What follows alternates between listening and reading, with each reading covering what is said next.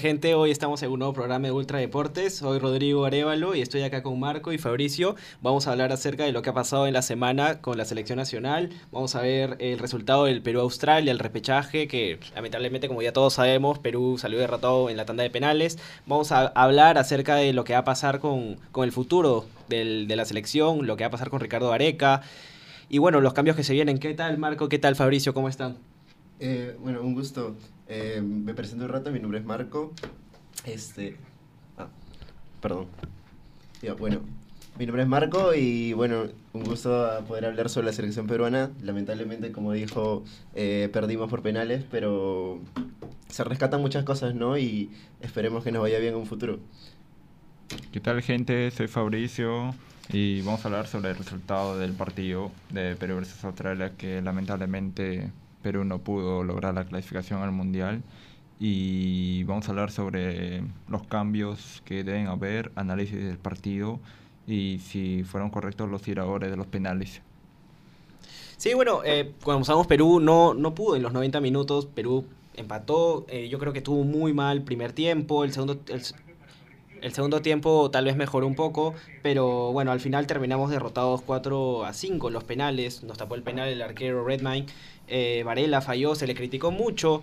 Eh, bueno, empecemos por ahí, a ver, de repente a ti, Fabricio, ¿qué opinas? Eh, ¿Debió patar eh, Valer el último penal? ¿Crees que debió patear otro? A ver, te recuerdo, estaba Trauco, Canchita, González, Aquino para patear. ¿Qué, qué piensas? Yo, bueno, sobre los cinco anteriores pateadores de la selección, a pesar de que Advíncula haya fallado, yo estoy estoy conforme con lo que se hayan pateado porque eran los indicados y dicen que Valera era el sexto que, bueno, él se ofreció porque iba a patear Tapia y lo conversó con Tapia y Valera dijo que sí estaba, sí podía patearlo y yo también, o sea, yo también decía que Valera debe patear porque como es un goleador, es un 9, todo lo ve gol, yo digo que él tenía la responsabilidad de, de tener que patear un penal. No sé si el decisivo, pero de que debía estar entre los seis pateadores de la selección, sí, y no me parece correcto que muchos le estén responsabilizando por bueno por la derrota cuando los, en los 120 minutos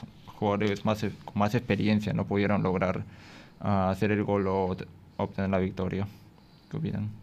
Eh, bueno, en mi opinión, la verdad, sobre Valera no tengo nada que opinar de mal, porque la verdad, como dijo mi compañero, bueno, eh, es un 9, es un goleador, es una persona que pues todo le ve gol, todo le quiere patear que sea al arco.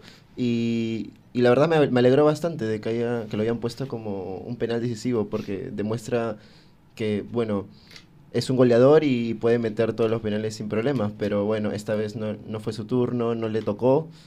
Y me molesta bastante el hecho de que lo estén culpando por todo, cuando en sí, también como dijo mi compañero, pudo haber pateado Trauco, pudo haber pateado Aquino, y si hubiera pasado lo mismo, igual lo hubieran criticado, o sea, no me parece justo que le caiga todo el peso a Valera del penal. Ayer, ayer, ¿te me escuchas? ¿Se lo está escuchando?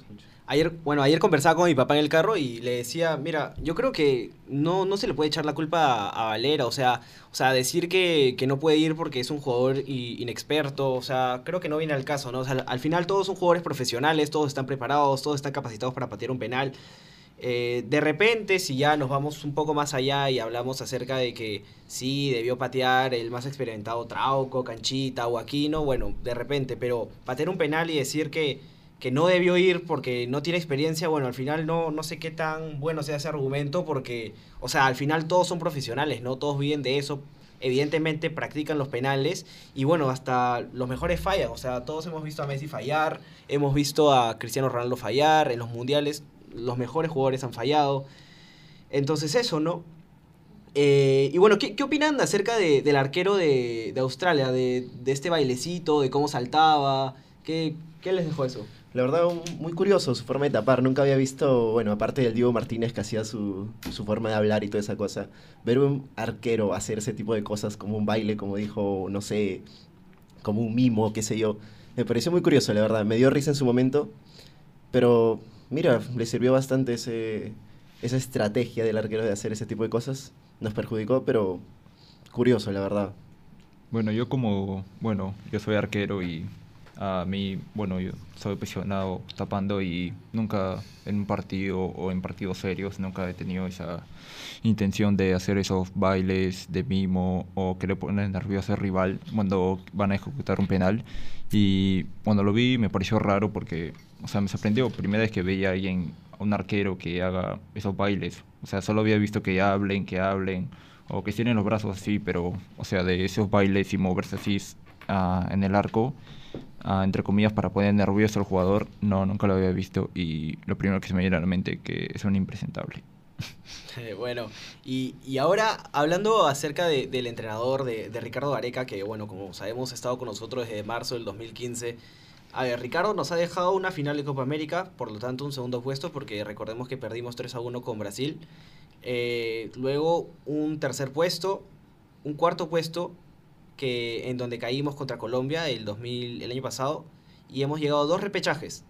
Uno entramos al Mundial 2018 y bueno, acabamos de perder con Australia. Yo creo que son estadísticas muy eh, fuertes, elevadas para un entrenador y sobre todo para un entrenador que dirige a una selección como Perú, ¿no? Que tiene una liga tan pobre, tan mediocre, con eh, canchas que, que están en un pobre estado, con jugadores que son indisciplinados.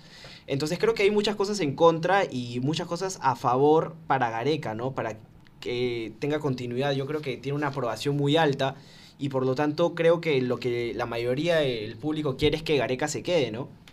¿Y qué opinión tienen ustedes? Bueno, sobre, sobre Ricardo Gareca, bueno, la verdad es que yo estoy bien agradecido por él. Yo la verdad espero que no se vaya. Como dicen varios medios públicos, pues creen que se va a ir, pero la verdad espero que no. Eh, como también dijiste, nos ha dejado un montón de alegrías, un montón de partidos ganados, nos regaló un segundo puesto en la Copa América. Y en fin, a todo el Perú le ha dado muchas alegrías y sería una pena, la verdad, que se vaya. Me apenaría bastante, me pondría muy triste, pero bueno, a esperar, ¿no? A ver qué pasa. Yo digo que estos siete años con el profe Gareca han sido años uh, maravillosos, años que, bueno, los de 20 años no, no pensábamos ver, porque crecimos viendo un Perú de Chemo, de Marcarián, de... Están probando varios técnicos que ninguno funcionaba con la selección y mayormente usaban jugadores de torneo local que no daban la talla y algunos afuera que uh, Gareca los cambió, como decirlo, las vacas sagradas, uh, en el partido 2 a 2 contra Venezuela, aquí en Lima, que sacaron a Vargas y a sacaron Vargas, a Farfán y a Pizarro y pusieron jugadores de recambio, jugadores que no eran tan vistos a la selección. Y como dicen varios, la selección peruana es una isla. Si Gareca uh, tiene intención de quedarse, ojalá sea así. Como lo dijo hoy Oblitas, hay mucho, por, hay mucho trabajo por hacer en la Federación Peruana. Uh, en primer lugar con los directivos que ya pongan mano dura en el torneo peruano porque ahí es donde más se deben sacar jugadores para la selección.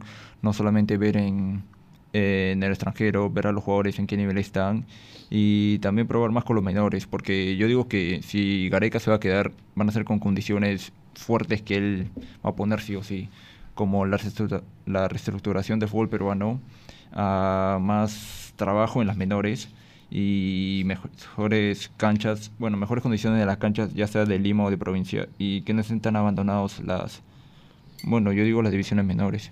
Y como dijeron, Melgar es un claro ejemplo de eso porque Melgar ya lleva este uh, ya, ya lleva un proyecto de años, o sea, este este buen momento que está pasando Melgar no es de la noche a la mañana. Melgar ya tenía un proyecto desde hace unos 6, 7 años con menores y ha invertido bien y se están dando los frutos ahora. Claro, eh, bueno, ya que mencionaste la, la conferencia de prensa de, de, de Oblitas, Hoy mencionaba la palabra optimismo. Después de hablar con, con Ricardo, le preguntaron acerca de. Eh, ¿Crees que Ricardo Areca se quede en la selección? Bueno, yo. Yo creo que. Yo estoy muy optimista, dijo. Yo me siento muy optimista después de la charla con Ricardo y creo que. Eh, mencionó también que, que Gareca va a tomarse unos días, va a tomarse unos días con la familia y que a final de mes dará su decisión. Entonces habló de optimismo y de reestructuración. Eh, Así que creo que es muy importante, ¿no? El tema de la reestructuración, como menciona Fabricio. O sea, vamos desde la base del fútbol peruano, es decir, los menores. Se tiene que trabajar con los menores, se tiene que trabajar con, con, con lo que va a ser el futuro, ¿no? Eh, y como tú dices, con las canchas, con, con todo, o sea, la infraestructura, se necesita bastante infraestructura para que los jugadores puedan trabajar. Eh, es increíble que clubes como Alianza Lima, eh, como Universitario o Sporting Cristal no tengan como lugares óptimos para el trabajo de, los, de los, jugadores, ¿cierto? Eh, y bueno, vamos a hablar ahora también. Vamos a hablar ahora también acerca de posibles sustituciones. ¿Qué podría pasar? ¿Qué podría pasar si. ¿Qué podría pasar si eh, Ricardo Gareca abandona el cargo? ¿Quiénes podrían llegar? Se dicen bastantes nombres, se, han hablado de bastantes nombres. Eh, por ejemplo, Reynoso, se ha mencionado a Bielsa. No sé qué jugador, qué, entrenador pensarían ustedes que podría ser el, ideal para, para llegar a, a, la selección.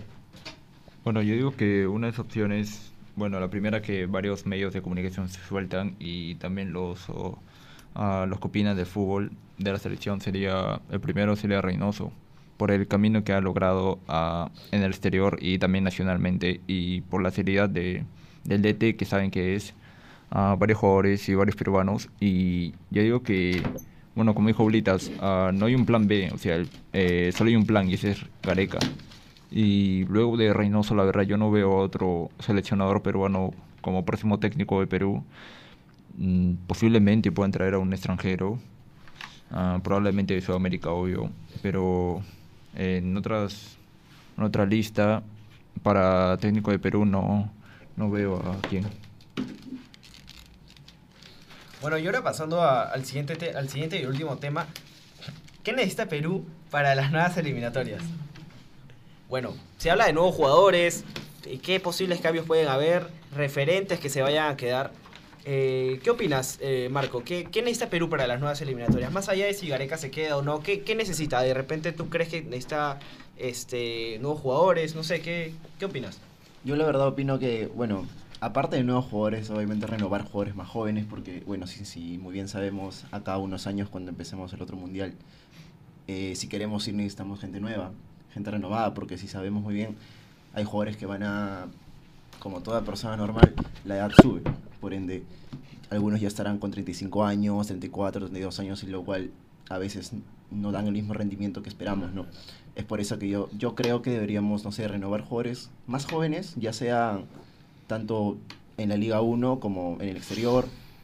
Y, y quién sabe, tal vez, Dios no quiera, pero Gareca se va a traer un, director técnico como Bielsa, como habías dicho tú, eh, que bueno, ha dirigido la Premier League, ha conocido jugadores muy buenos, tal vez eh, ha visto en el exterior jugadores peruanos que nos vaya a ayudar en un futuro, jóvenes o, o cualquier tipo de jugador que nos pueda ayudar, ¿no? Y, yo, yo, yo la verdad espero mucho eso, ¿no? La renovación de jugadores en, en la cancha para tener una mayor efectividad, ¿no? En el juego.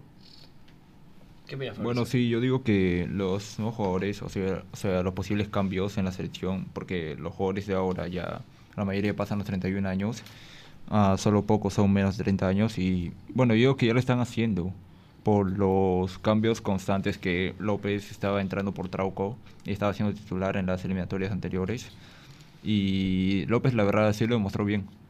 Demostró que demostró que o sea sí puede ocupar ese puesto de Trauco porque López es alguien rápido por las bandas buen pie y mayormente ofensivo y bueno, con Concha también ya lo están probando, bueno, lo están convocando por su gran nivel en Alianza. O sea, Concha es alguien joven de 23 años y lo están probando, aunque a pesar de que no entre.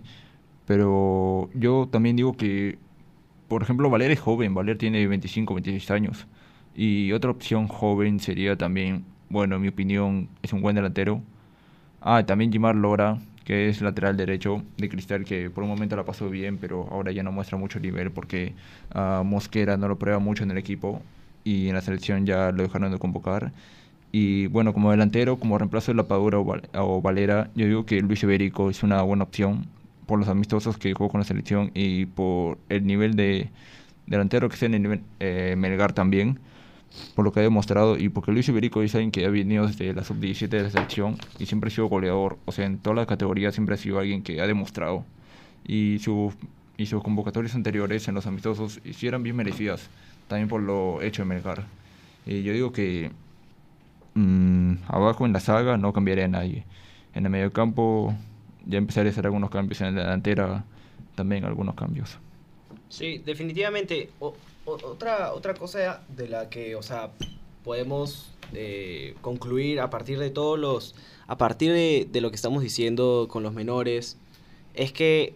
Ah, claro, van a entrar jugadores nuevos y, otros se van a ir. Entonces, digamos que prácticamente el no ir al mundial es una despedida a jugadores como. Eh, Pablo Guerrero y Jefferson Farfán. Es decir, Pablo Guerrero y Jefferson Farfán eh, al inicio de la, de la siguiente temporada, del próximo año, ya van a ser jugadores de 39 años. Es decir, no, no creo que Pablo Guerrero y Jefferson Farfán vayan a jugar el, la siguiente eliminatoria ni la Copa América, que me parece que es el 2024. Eh, y mucho menos si es que hay una clasificación al Mundial, creo que lo vayan a jugar. Entonces, eh, han sido jugadores muy importantes, han sido referentes en la selección. Eh, tanto Jefferson como Paolo y bueno, es triste ¿no? que se vayan a ir, pero es parte del cambio y también hay que decir que hay varios jugadores que de los que están actualmente que ya tienen una edad, ¿no? Eh, es decir, digamos que clasificamos a, la próxima al, próximo mundial. André Carrillo va a tener 35 años, pero Alese va a tener 36 años, Cristian Cueva 34, Gianluca Lapadula 36, Yoshimario Tu 36, Advíncula 36. Carlos Zambrano, 36 años, y Alexander Callens, 34 años. Es decir, que es una selección muy mayor y van a entrar, va a tener que llegar jugadores para cubrir esos puestos. Porque no puedes ir a un mundial con una selección que tiene un promedio de edad de mayor a 30 años. Es imposible. Entonces van a tener que aparecer jugadores en la posición de back central, jugadores laterales que hay en Melgar, jugadores en el medio, que puede ser perfectamente Tábara, Concha, eh, diferentes jugadores, Piero Quispe, eh, hay diferentes jugadores y bueno, y claro que junto con, con los jugadores que, que, todavía están, ¿no? Que todavía quedan. Eh, y eso, no sé si alguno tiene alguna otra opinión que dar sobre la selección. ¿Quiere cerrar con algo? Bueno, no. Entonces, yo creo que eso ha sido todo por hoy. Eh,